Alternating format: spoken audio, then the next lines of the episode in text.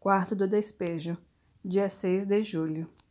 Despertei às quatro e meia com a tosse da Neide. Percebi que aquela tosse não ia deixar-me dormir. Levantei e dei-lhe um pouco de xarope, porque fiquei com dó.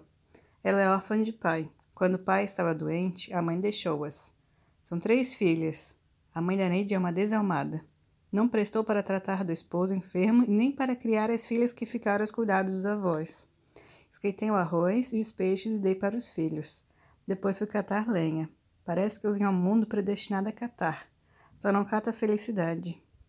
Estendi as roupas para quarar.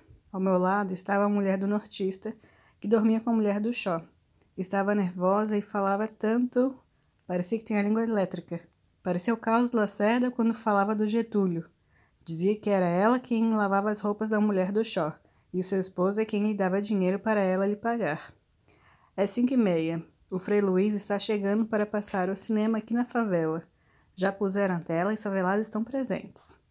As pessoas de alvenaria que residem perto da favela dizem que não sabem como é que as pessoas de cultura dão atenção ao povo da favela. As crianças da favela bradaram quando iniciaram o cinema, representando trechos da Bíblia, o nascimento de Cristo. Chegou o carro, capela com o Frei Luiz um vigário que é útil aos favelados. Quando passava uma tela, o frei explicava. Quando passou os reis magos, o frei explicou que a denominação magos é porque eles liam a sorte das pessoas nas estrelas. Se alguém sabe o nome dos reis magos, que um é muito conhecido, e chamava Baltazar, e o outro Pelé, respondeu um moleque. Todos riram. Chegou o caminhão com os jogadores na hora que o padre estava rezando resolvi tomar parte no coro. Os meus filhos chegaram do cinema e eu fui dar o jantar para eles. A Vera estava contente e contava as travessuras do José Carlos. O João perdeu os onze cruzeiros que eu lhe dei para ir ao Rialto.